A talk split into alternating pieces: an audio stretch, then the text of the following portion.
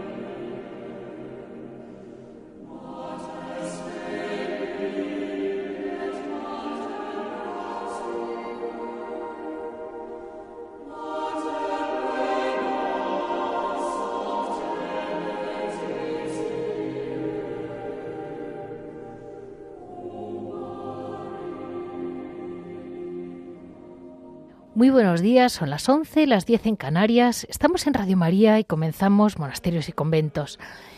El sumario para nosotros hoy va a ser va a estar centrado en Nuestra Señora de los Ángeles, eh, que celebramos el día 2 de agosto. Como noticia, pues eh, hoy celebramos los 500 años de las dominicas en el monasterio de Nuestra Señora de la Piedad, en Palencia. Y hoy que parece que Nuestra Señora ha querido que mm, cayera todo sobre Palencia, también vamos a hablar de las clarisas, mm, el Real Convento de Nuestra Señora de Santa Clara de Palencia. Eh, para hablar de eh, Nora et Labora vamos a hablar de lo que hacen ellas, que hacen muchas cosas. Y después terminaremos con Javier, pues lo que le parezca. Este es el programa de hoy, básicamente, eh, muy edificado sobre los ángeles, las religiosas que están en el centro de Castilla, mm, siempre, siempre eh, rezando por nosotros. Este es el 24 de julio y adelante con este programa de hoy.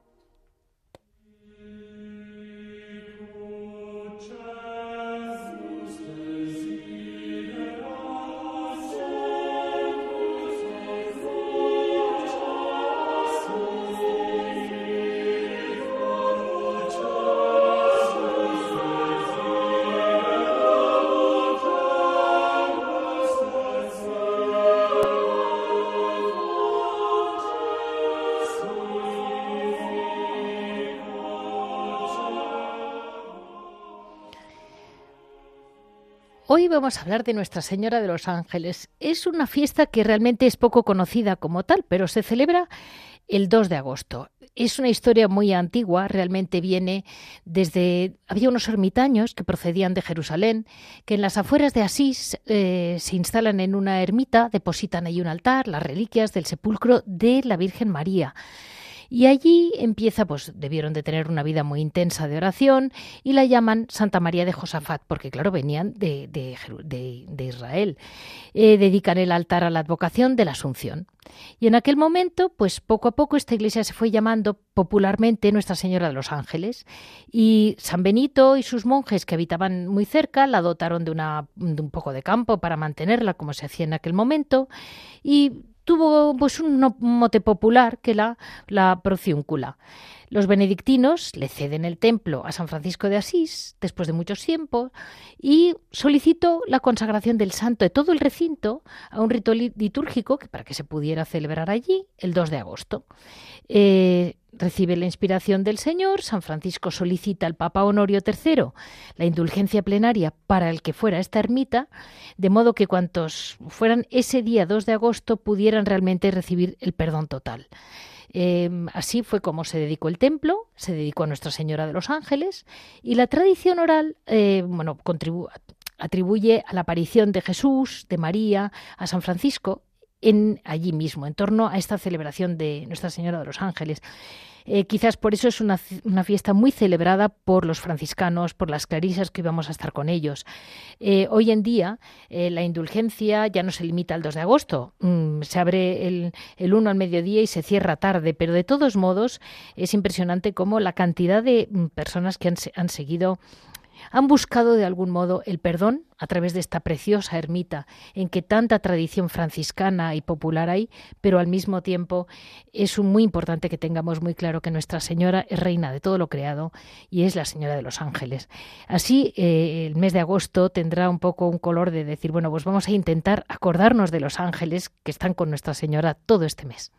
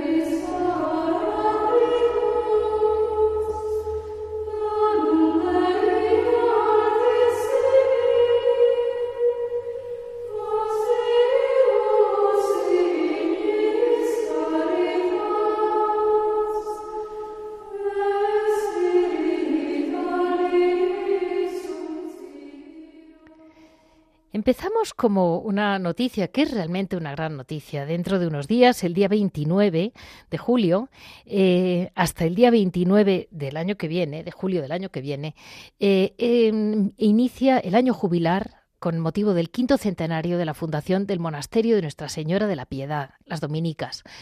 Es una historia, se la cuento muy por encima porque vamos a estar un ratito con la Madre Priora, gracias a Dios.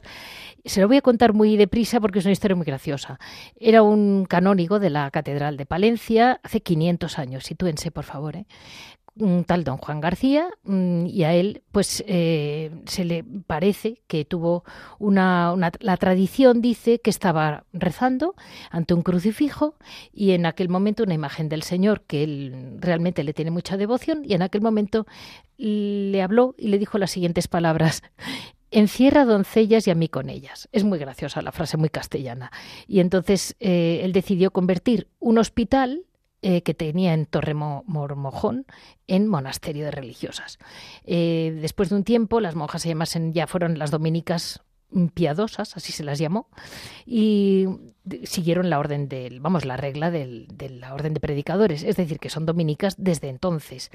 Eh, se fundó para ellas, ellas luego el monasterio se mudó por circunstancias al centro de Palencia, y estos 500 años ininterrumpidos de vida dominicana contemplativa en Palencia eh, son muchos años de oración, de intercesión, de alabanza. Eh, dice la madre muy graciosa, ¿por qué no decir también de santidad? Pues seguro, más de una santa estará allí.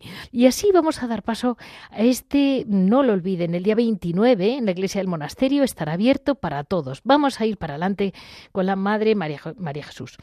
Madre, muy buenos días. Buenos días. Bueno, buenos pues días a todos los oyentes lo he contado muy deprisa porque casi parece, es muy graciosa la frase que recibe, mm, la verdad. Me ha parecido muy, no, necesita muchas palabras, lo dice claro. He de decir que, la imagen del Cristo es la que tenemos en un retablo en la iglesia. Ay, qué la bien. que se conserva uh. y está con nosotras todavía. y madre, tenía varias noticias que comentar sobre la iglesia. Primero, que son 500 años. Cuéntenos, madre, ¿qué, actos van a celebrar básicamente dentro de unos días? Bueno, pues el día 29, que es la apertura del, año jubilar, sí. Eh, tendremos una Eucaristía solemne a las 11 de la mañana. Sí presidida por el nuncio de su santidad en España, don Monseñor Bernardito Auza. Se da la circunstancia que don Bernardito pertenece a una, una fraternidad sacerdotal dominicana. Es, ah, ah, ah. perteneciente a la orden de alguna manera, no es fraile, pero hay fraternidades de sacerdotes vinculadas a la orden. Entonces, Monseñor Bernardito es dominico, es sacerdote mm. dominico, no es fraile. Entonces, pues no sé, se nos ocurrió que, que por esa cercanía familiar en la orden, pues mm, sería un momento muy hermoso para poder compartirlo con él. Uy, qué bien. Y enseguida aceptó. Entonces eh, vendrá también el señor obispo y hermanos nuestros, sacerdotes, nuestros amigos y fieles que nos acompañan habitualmente y quien quiera venir está invitado. Haremos crecer un poco nuestra iglesia porque es una iglesia pequeñita en el centro de Palencia, muy acogedora En esta ocasión a lo mejor se queda un poco pequeña, pero bueno, todos los que quieran venir van a caber perfectamente. Y luego, pues a lo largo del año iremos haciendo más eventos. Habrá, habrá, pues tenemos previsto un concierto, alguna celebración jubilar también con grupos específicos, con los religiosos, incluso con las monjas de la diócesis. Queremos hacer un, un día jubilar también. Y bueno, pues lo iremos anunciando en los canales de la diócesis y, y como oportuno. Y cualquier, cualquier grupo, cualquier persona que quiera la indulgencia en este, en este año, pues nuestra iglesia está habitualmente abierta cuando celebramos la liturgia. De la mano de la Madre, María Jesús, priora del monasterio, en estos 500 años hay un par de, un par de cosas que quería comentar con ella. Eh, una de cara al pasado, otra de cara al futuro. Madre, es tradición oral que estuvo Santa Teresa de Jesús en la fundación, o sea, en su, de visita personal en las dominicas. Sí, sí. Como todo el mundo sabe, Santa Teresa quería mucho la orden porque varios confesores suyos eran dominicos. Entonces ella se consideraba dominica in pasión, es decir, en el corazón tenía, tenía metida la orden. Y la tradición oral de la comunidad ha transmitido que Santa Teresa cuando vino a fundar a Palencia visitó a la comunidad de dominicas porque también estamos enfrente de, del convento de los frailes, sí. de los dominicos. Entonces pues quizá iría a visitar a algún fraile o lo que fuera y a las hermanas pues también las visito. No tenemos documentación escrita ni, ni constancia documental, pero la tradición oral de la comunidad sí que lo ha transmitido que Santa Teresa visitó a las hermanas y que dijo que nunca faltaría una santa y una enferma. Las enfermas están bien identificadas, las santas, pues ahí solo Dios lo sabe. Pero bueno, eh, ya decía usted muy bien en, en su, en lo, él les he leído a nuestros oyentes su presentación, ¿no? Y que decía, además de intercesión y de alabanza, ¿por qué no decir de santidad en estos 500 años? Pues sí.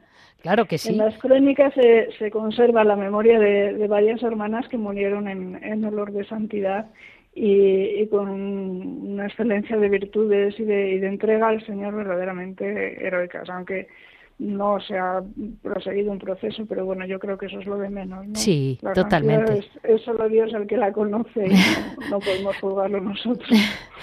y eh, mire, madre, le pregunto, eh, una, me comentaba usted que el día 2 de agosto, día de Nuestra Señora de los Ángeles, eh, va, a, profesar una hermana. Sí, Sor María de Lourdes va a hacer su profesión solemne el día 2 de agosto a las 6 de la tarde. Lo hemos puesto por la tarde porque ella es brasileña para que su familia y amigos de Brasil que no pueden acompañarla pues puedan de algún modo participar por, por vía telemática, ¿no? Sí que tres amigas suyas van a, a, echar la escapada aprovechando la JMJ también, pues se van a desviar un poco, que también lo pusimos por eso en esa fecha, ¿no? Para, para que si alguien de Brasil venía a la JMJ pudiera participar. Y también están invitados todos los, los que quieran venir el día 2 a las 6 de la tarde. Pues es una y el 9 de octubre, el 9 de octubre, un poco más lejos, Bien. otra profesión solemne de Sor Alicia. Bueno. Estupendo. Son hermanas que vinieron hace unos cuantos años y ya van, van creciendo. Se incorporan ya definitivamente a la comunidad para toda la vida. Es una una celebración bien, bien bonita y bien esperanzadora también. ¿no? Desde luego, desde luego, madre, porque muy poca gente hoy en día ya llega a, a, a tener, pues eso, los votos per, perpetuos con solidez, uh -huh. vamos, porque si ustedes lo han sí. juzgado así será. Sí, sí. Pues madre, esperamos que el día 29 lo tengan a tope y todo este año repartan muchas gracias, que es lo que usted quería lo que digo, que, que la comunidad está abierta, que quien quiera peregrinar o visitarnos o, o no sé, aprovechar este año jubilar, que es un año de gracia, ¿no? Y de misericordia y de conversión, de, de, de volvernos de nuevo al Señor. Y como decía el Papa, de mirar el pasado con gratitud, pero también el presente con pasión y el, y el futuro con esperanza. Sí, entonces, y yo les digo a nuestros justo, y yo les re recuerdo a nuestros oyentes que aunque son muy famosos y muy conocidos en, en, Palencia sus dulces, que este año cuando vayan a comprar sus dulces, que no se olviden de que además pueden tener algo mucho más valioso que un dulce. Claro que sí. Pasar por la iglesia está muy cerquita también. Pues muchísimas gracias, mm, Sor María Jesús. Bueno, madre, madre María Jesús, priora del monasterio de Nuestra Señora de la Piedad, eh, del centro de Palencia, de las Dominicas, que con muchísima ilusión, eh, porque además estamos en unos tiempos en que realmente hace falta buena doctrina y oración detrás de la doctrina, que es pues la orden de predicadores. Ahí están ustedes mm. dando, manteniendo el cirio bien encendido. Muchas gracias, madre.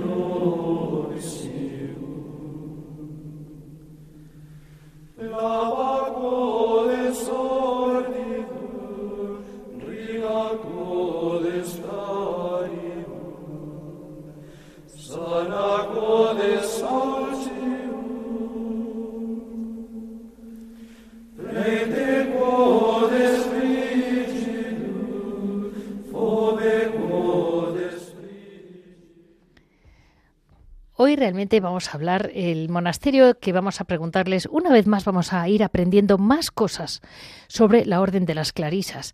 Ya sabemos que Santa Clara eh, es, esa gran fundadora que realmente tiene, eh, ha sido siempre la orden más numerosa, y tiene tantas facetas como le puede pasar un poco a San Francisco, que es que eh, cada, en cada programa se puede mm, profundizar sobre una faceta distinta, que es la que a mí me da normalmente, la pauta me la abre la priora del monasterio. En esta ocasión vamos a hablar con la Madre Abadesa Asunción del monasterio de Astudillo, eh, está en, en Palencia, y tenemos, la verdad es que es una preciosidad de monasterio, es una preciosidad. Eh, el Real Monasterio de Santa Clara. Les vamos a hablar, primero les recuerdo un poco todo lo que es la, eh, el carisma para que tengan ustedes claro de qué orden estamos hablando. Estamos hablando de la Orden de Santa Clara, las Hermanas Pobres, llamada por ella misma, de Santa Clara. Eh, popularmente las llamamos clarisas. Muy bien. La fundas mm, Santa Clara y San Francisco. Eh, empiezan en la iglesia de San Damián, en Asís. Y mm, como se prohibía en aquel momento, la en aquel momento estuvo prohibido en 1215 la aprobación de nuevas reglas, las hermanas pobres aceptaron o tuvieron que profesar con la regla de San Benito, que es la que se permitió. Y, pero incluía el título de abadesa, la posibilidad de poseer propiedades, y para evitar poseer propiedades, Santa Clara en 1216 obtuvo, dentro de lo que es la, regla de San Benito, el privilegio de la pobreza, que era poder no tener, eh, que no les podrían obligar a tener rentas y propiedades, podían vivir con rentas o sin ellas. Y en aquel momento todo esto era muy importante porque esto es lo que marca realmente el grado de pobreza en que vivían las hermanas. Eso hoy desde el principio fue una pequeña división que hoy no nos marca a nadie porque todas viven con mucha necesidad o con muy justas, pero em, Santa Clara no estaba conforme. Con, no había quedado aquello con todo el espíritu de minoridad, sobre todo de pobreza de corazón, ¿no? que ella quería. Entonces, eh, antes de su muerte, ya el 11 de agosto, ¿no? Eh, fue cuando fue aprobada la regla de Santa Clara.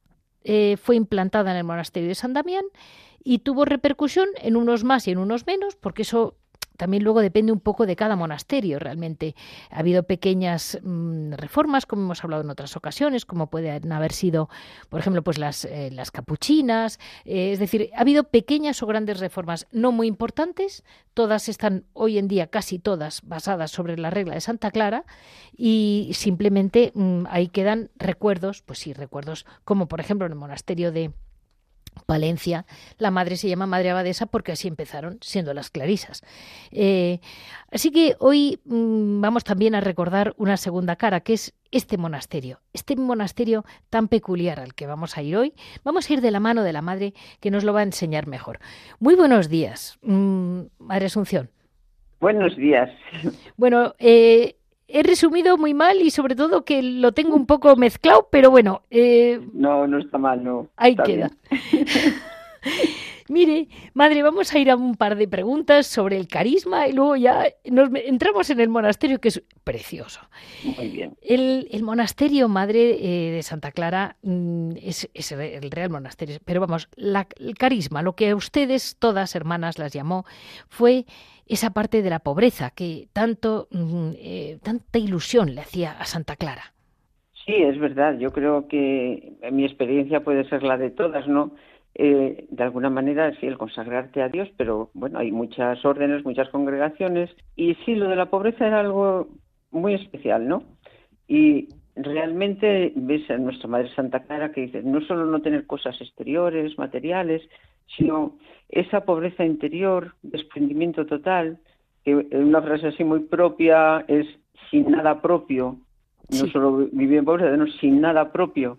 Entonces, claro, ahí puede entrar, eh, bueno, pues muchos gustos personales, que no son cosas. Claro. Eh, ese, inclinarte más a un lado que a otro, o te gustaría hacer esto, hacer lo otro. Entonces, estar con ese desprendimiento total para lo que Dios quiere y para hacer eh, bien y felices a las hermanas, que eso también luego conlleva ese desprendimiento para, no, es que ahora estoy haciendo no sé qué, pues no, si una hermana te pide lo que sea y necesita, pues tú estás libre, siempre de, espíritu, libre de espíritu para, para acoger a esa hermana que es de alguna manera la voz de Dios en ese momento, ¿no? Y entonces, bueno, en realidad es, yo creo que eh, tanto San Francisco como Santa Clara, nuestros padres fundadores, su vida era calcada en el Evangelio, siguiendo a Jesucristo, y era Jesucristo pobre, humilde, crucificado. Entonces, dices, no era nada especial, simplemente seguían a Jesucristo y tenemos esa frase del Evangelio, ¿no? Que dice, sí, que decía Jesús a sus discípulos, si quieres ser perfecto, si quieres seguirme, ve, vende todo lo que quieres, dáselo a los pobres y luego ven y sígueme. Entonces, pues llegas así, sin nada, ¿no? El vivir sin nada propio. Y es muy bonito, la verdad que te, te, sientes libre, te hace feliz. Porque el problema, como decía nuestro padre, es si tienes posesiones, luego tienes que tener tienes que defenderlo, tienes que tener un ejército alrededor para defender es tus que es así, es que es así, no tiene más, no, no tiene vuelta. Nuestro padre San Francisco lo decía, así de claro, cuando bueno, tanto a él como a nuestra madre Santa Clara les insistían en que tenían que tener algo para poder sobrevivir. Pues no, su confianza en el Señor estaba por encima. Y madre, hoy, hoy vamos a preguntar sobre una, una, cosa sobre todo porque me la resaltó usted, pero otra se la pregunto yo. Eh, la, la, frase de despedida de los franciscanos y las eh, franciscanas y las clarisas es paz y bien. Y yo le digo, madre, mm, a mí muchas veces cuando me dicen, eh, hombre, yo le deseo la paz a todo el mundo, pero yo no sé si estoy hoy, esta mañana, mm, para transmitir la paz a nadie, porque tengo unos nervios que no sé si estoy muy pacífica. Entonces yo cuando las hermanas me dicen por teléfono, paz y bien, y yo digo, pues espero que no tenga mucho que hacer la madre o que no tenga que cocinar para todas, porque si se le queman los garbanzos estará nerviosísima. ¿Qué paz me da usted, madre?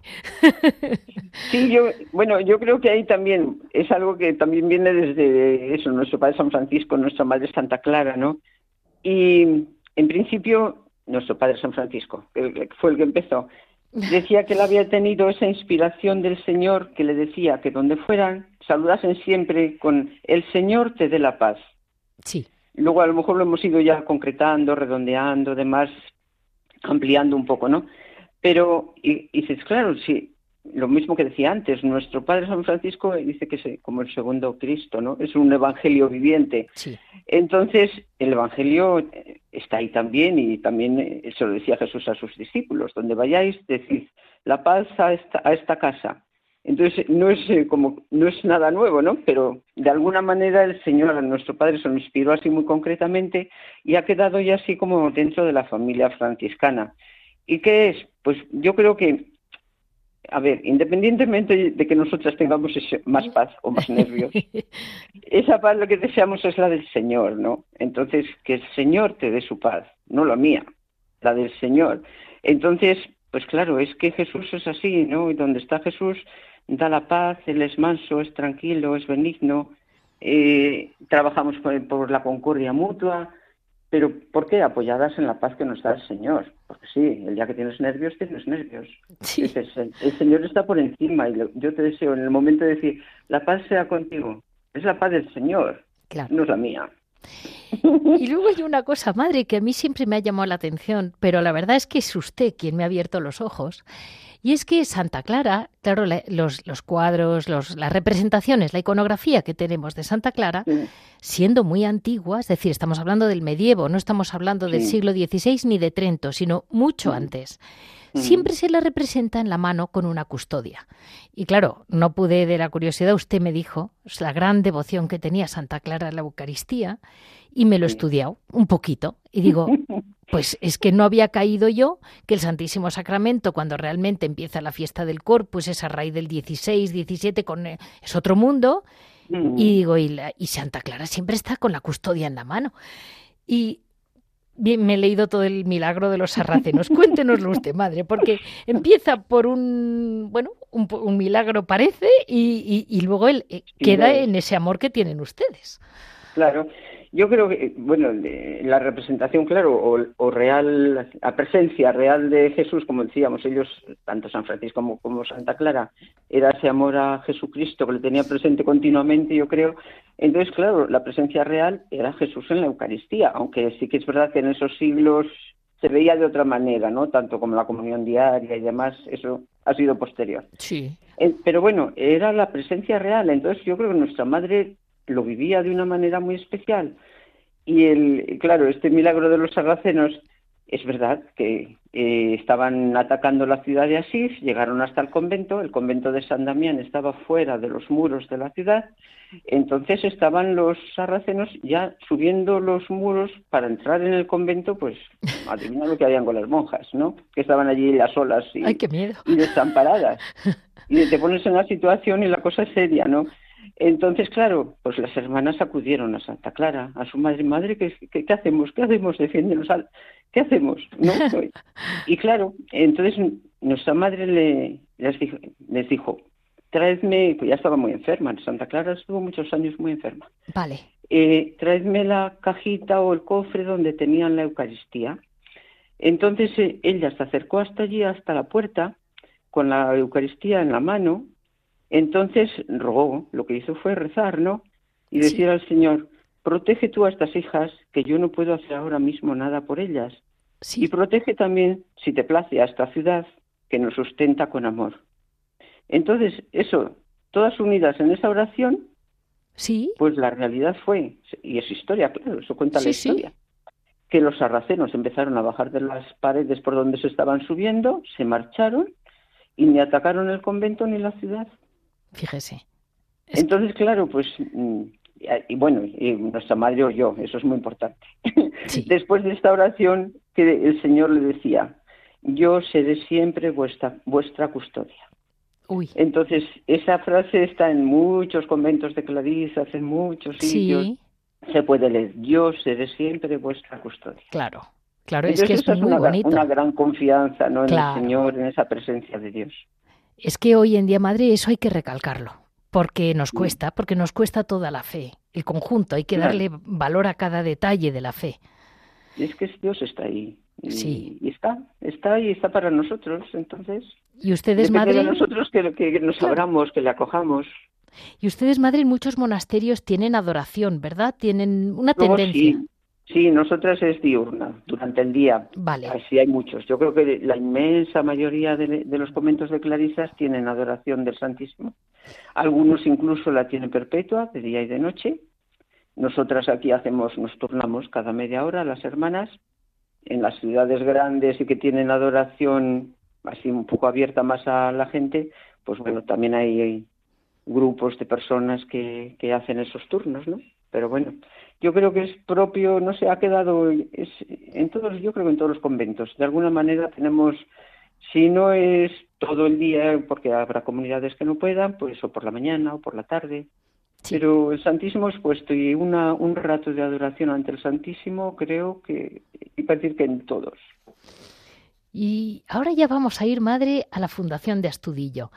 Eh, la fundación del monasterio de Clarisas se llevó a cabo por la voluntad de María de Padilla, que es conocida popularmente como la reina sin corona, porque en realidad no era la reina, pero bueno, actuaba como reina. Vamos a dejarlo ahí. Bueno, luego ya la historia después, según, claro, los, los historiadores eh, dicen cosas muy variadas. Sí. El rey después de después de muerta la reconoció, él tenía sus escritos, reconoció como reina y de hecho está enterrada en el Panteón de los Reyes en, los Alcáceres de Sevilla. Ah, vale. Estuvo aquí un año enterrada en nuestra iglesia.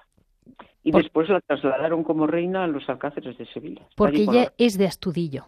Sí, sí. Y por eso el monasterio es la es Real Monasterio de Santa Clara. Sí, porque era Fundación Real. Claro, claro. Sí. Y bueno, su y que era mm, el, el, dulce rey era Pedro I el cruel, o sea. otros otros le dicen el justiciero. ah, muy bien. por si acaso, pero eh, a quien le suena muy malo de cruel porque dice que también a ver, tenía muchos enemigos y de hecho pues le mataron sus hermanos, ¿no? Entonces eh, bueno, eran muy violentos en, esos tiempos. eran todos, porque luego también tendría sus amigos. Sí, sí, vivían así. Entonces, bueno, pues, pues sí, pero ellos, la verdad, que hicieron aquí tenía don Pedro I tenía un palacio, hizo aquí unas salas de palacio. Doña María Alao tenía lo que era las, la parte, el palaciete de Doña María de Padilla, y luego Alao hicieron el convento de las Clarisas. Ellos querían que siempre hubiera aquí unas hermanas que rezasen por ellos. Mm. Entonces, ahora claro, ahora todo es convento, pero entonces se ve muy bien la parte que era convento, que tiene su claustro en el medio y las dependencias alrededor, el, patio castellano con unas grandes salas alrededor, que era la parte de Doña María de Patilla, y luego otra tercera parte, que es donde ahora está instalado el museo, que era el Palacio de Don Pedro, que ha pasado, bueno, ha estado muy derruido, muy viejo, eh, ahora ya está reconstruido y está muy bonito y se puede visitar, ¿no? Qué bien. En esa parte que hemos hecho, hemos puesto museo y, se conservan las dos salas preciosas. A mí lo que me han comentado es que es realmente muy bonito todo el conjunto. Sí lo es. Sí, no, y de hecho, bueno, está declarado bien de interés cultural ya desde, desde qué año, desde mil, 1930 y algo. 1931 me parece que fue. Entonces, bueno, es, es eh, ahora la verdad es que yo no puedo por menos de valorar un poco mm, el trabajo de la comunidad de Clarisas desde el año 1951 que vinieron un grupo de hermanas de Aguilar de Campo a reforzar esta comunidad que eran muy eran muy poquitas, mayores, un convento en ruinas prácticamente. Entonces, a partir de ahí fue cuando empezó un poco la reconstrucción, tanto espiritual como material del convento. Las hermanas trabajaron mucho. Es decir, a nosotras nos ha tocado, pero bueno, ya habían hecho muchas cosas cuando yo he venido, ¿no?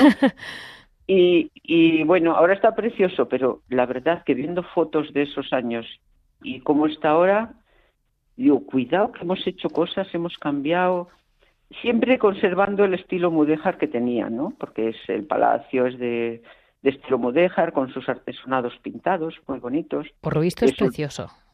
Sí, tuvimos, estaba todo negro, no se veían ni las pinturas. Y eso también lo hicimos las monjas allí en un andamio alto, alto, alto, limpiando los artesonados.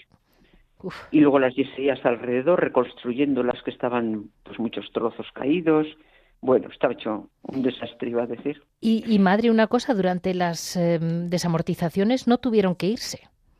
Hubo siempre vida de clarisas. Nunca.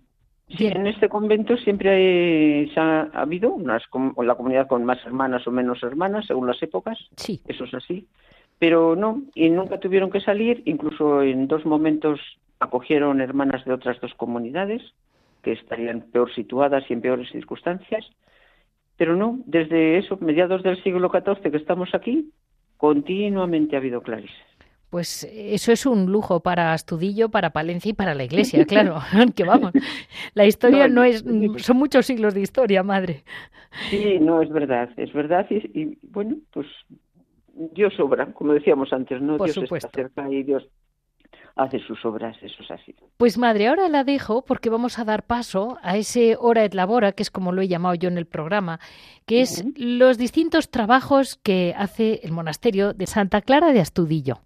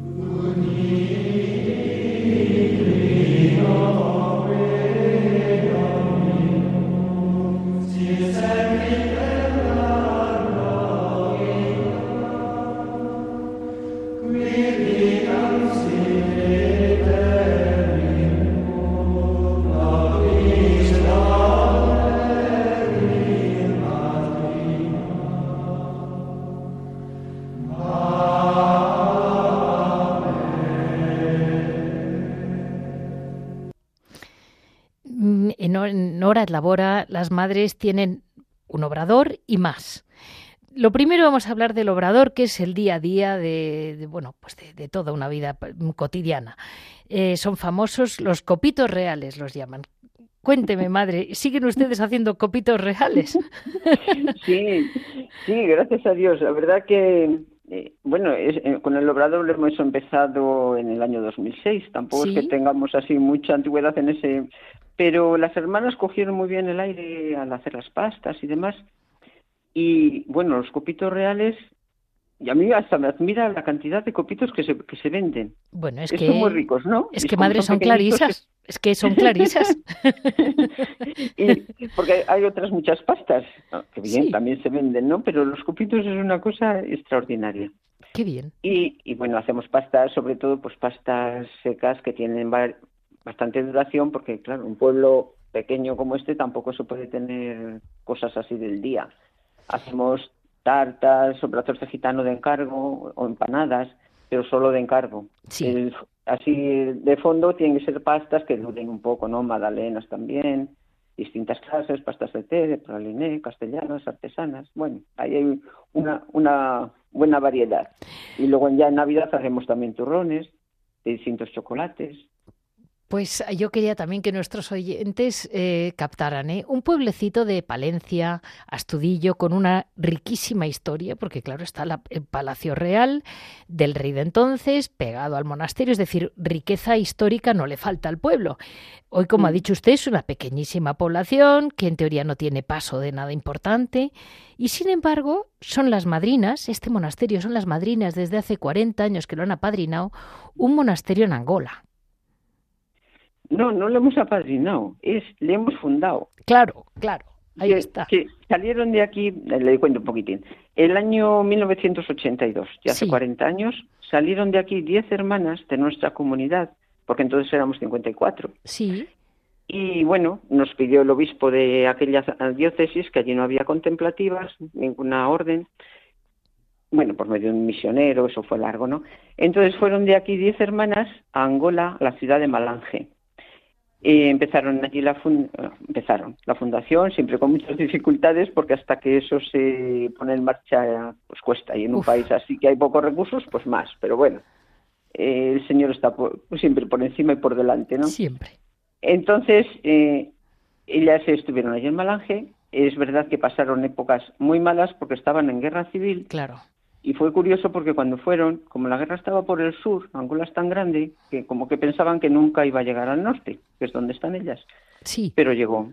Entonces, Bueno, pues eso fue muy duro. Ellas sí, sí, nunca pensaron en volverse. Siempre tenían que estar allí. Además ya tenían vocaciones jóvenes, nativas, y tenían que estar con ellas.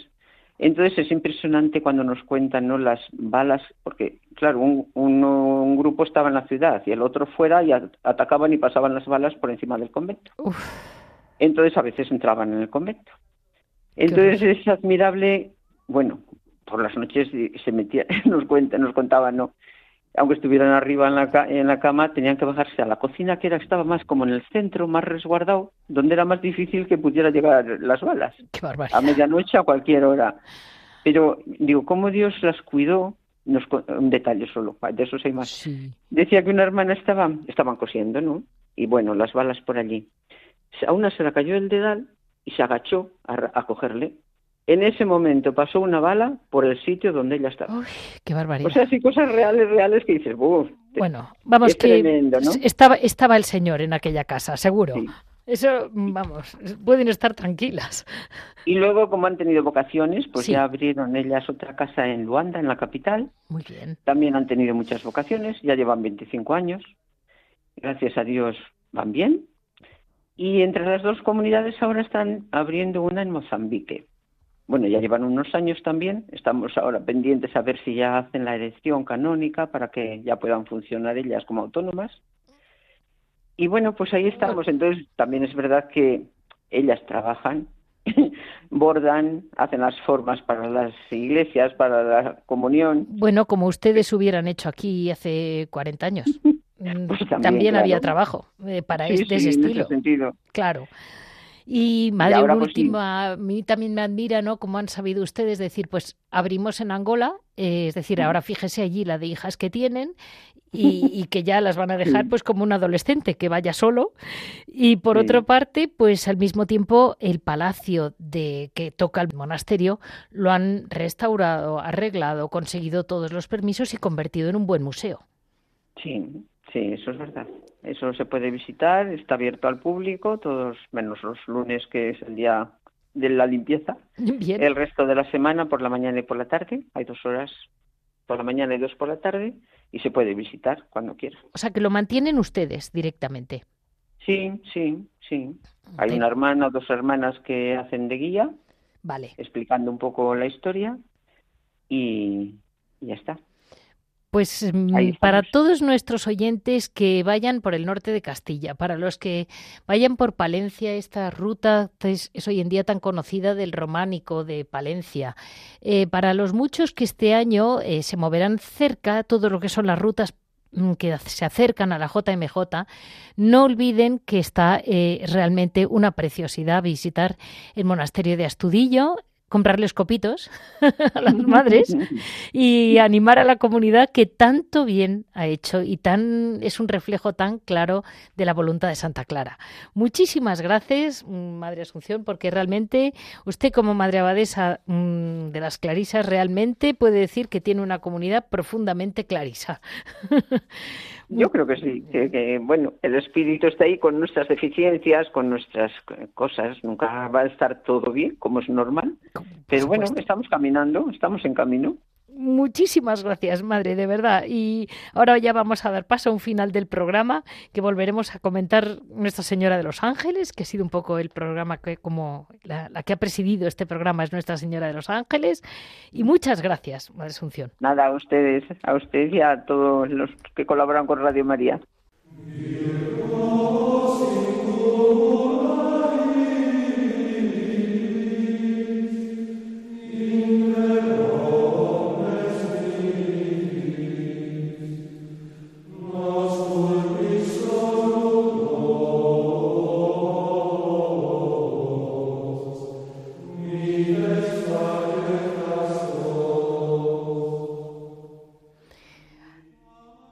Piedras Vivas, como siempre está con nosotros Javier Onrubia. Muy buenos días, Javier. Buenos días, Leticia, ¿qué tal todo? Pues mira, bien, aquí para adelante. Mira, te quería preguntar, en este final de julio caluroso, que no sabemos para dónde tirar, te quería preguntar, eh, estamos, eh, hoy en el programa hemos hablado muy especialmente de Nuestra Señora de los Ángeles. Sí. Eh, ¿En los monasterios sigue habiendo devoción a los ángeles? Muchísima, la verdad, la verdad es que sí. Y Nuestra Señora de los Ángeles, especialmente, por ejemplo, Nuestra Señora de los Ángeles se llama el yermo camaldulense que, que hay en Venezuela. Ah. Se llama Nuestra Señora de los Ángeles.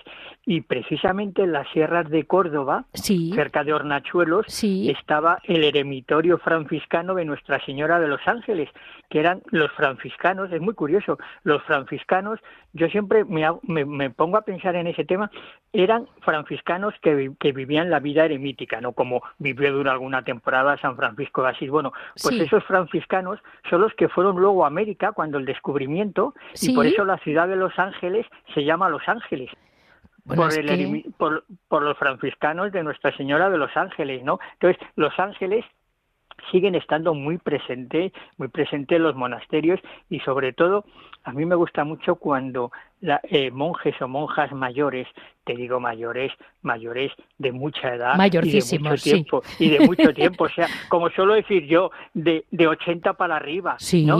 y te cuentan con esa candidez, con esa ingenuidad, pero esa ingenuidad sana que te da envidia, ¿no? Y dices, "Jo, ¿cómo, hablan? ¿Con qué libertad hablan? ¿no? Que muchas veces yo, yo a lo mejor digo, madre o padre, esto no lo contará por ahí y luego dice, no, claro, ¿dónde lo va a contar si no salen de aquí de la clausura, ¿no?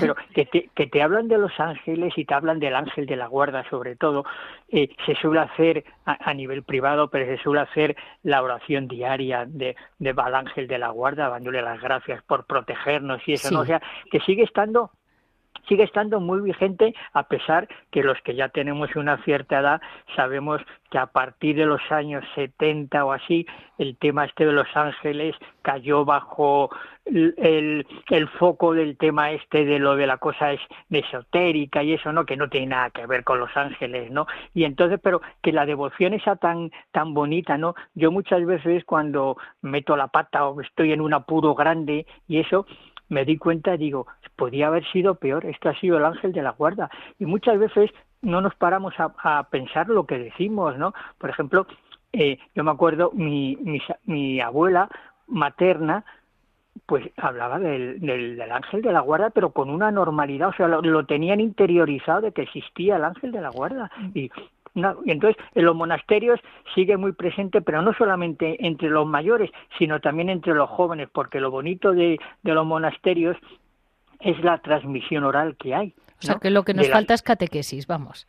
Efe- efectivamente, sí, sí, porque además, incluso yo creo que ya lo hemos hablado en, algún, en alguna ocasión, eh, la representación estética de los ángeles, pues muchas veces deja mucho que desear. O sea, nos presentan unas imágenes pues un poquito desconcertantes sobre los ángeles. Pues ¿no? como Claro, pueden. Como, claro, pero como nos los imaginamos.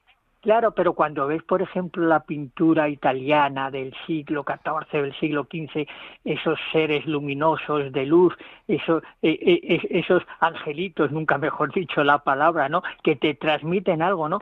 Pero como se han presentado en las últimas, en las últimas décadas, pues es, es- es una imagen, yo creo que demasiada, demasiado mundana para entendernos, ¿no? Pero sí, sí, los ángeles siguen, siguen muy presentes y la advocación de Nuestra Señora de los Ángeles también. O sea, es una, es una, una imagen de la Virgen. Yo recuerdo eh, la imagen que tienen allí en el yermo los camaldulenses de Venezuela, que es una imagen muy bonita de la Virgen rodeada de ángeles, ¿no? Entonces, es una, es una, es una advocación muy, muy, muy, muy bonita y eh, se conoce, se conoce poco, ¿no? Pero vamos, yo la oración esa diaria de, de agradecimiento, de recordar, dar las gracias y, y, y charlar un ratito con el ángel de la guarda, siempre, siempre está muy bien. Y hay- yo creo que para nuestros oyentes sería muy interesante recordarles también, que creo que lo hemos hablado en alguna ocasión, que el gran devoto de los ángeles era el Padre Pío. Sí, sí, el sí. Padre Pío tiene en sus cartas, pero vamos, los consejos de estos, eh, en, la vida dicen que él mandaba mensajes a través del, del ángel de la guarda de cada persona, ¿no? Sí, sí, eso lo mejor- decía él. Sí, que a lo mejor eh, no había internet, gracias a Dios, y entonces mandaba a, a Los Ángeles, que debe ser, vamos, debe ser una, una experiencia. Entonces, si tenía que comunicar algo, pues decía la persona tal, pues, "Ah, me ha dicho el ángel, ¿no? Entonces, claro, estas cosas, evidentemente, tú decías muy bien, nos falta catequesis, ¿no? Porque hay gente que esto se lo toma un poco, un poco a broma y otros que lo han banalizado de tal manera que, como digo yo, quieren que los ángeles se conviertan solamente en los dibujitos que aparecen en algunas cartas de estas del tarot y todo eso, ¿no? Pues así nos quedamos. El catecismo reconoce la existencia de los ángeles, ¿eh? Pues así nos quedamos, Javier, con esa idea en este programa que está un poco entre, bueno, no, no es que queramos decir que los monjes y las monjas sean ángeles, pero es verdad que, la devoción está ahí. Casi, casi, sí, sí, no, por supuesto, por supuesto. Está muy viva. Sí, sí, sí, sí, claro que sí. Pues muchas gracias a todos nuestros oyentes también por estar con nosotros en este final de julio caluroso, preparándonos para, bueno, pues mucha gente para vacaciones, otras no, pero la cuestión es que el día 2 celebraremos todos a Nuestra Señora de los Ángeles el programa de hoy, 24 de julio. Mm, ya saben que para cualquier comentario, cualquier duda, pueden comunicarnos en monasterios y conventos arroba Monasterios y conventos arroba Si desean escuchar los programas, los tienen en la página de la radio eh, www.radiomaria.es en el apartado de podcasts, monasterios y conventos, como es natural. Así despedimos hoy a Marta, que se lo agradecemos muchísimo porque aquí ha estado casi como un ángel calladita. Así seguimos para adelante de cara este mes de agosto.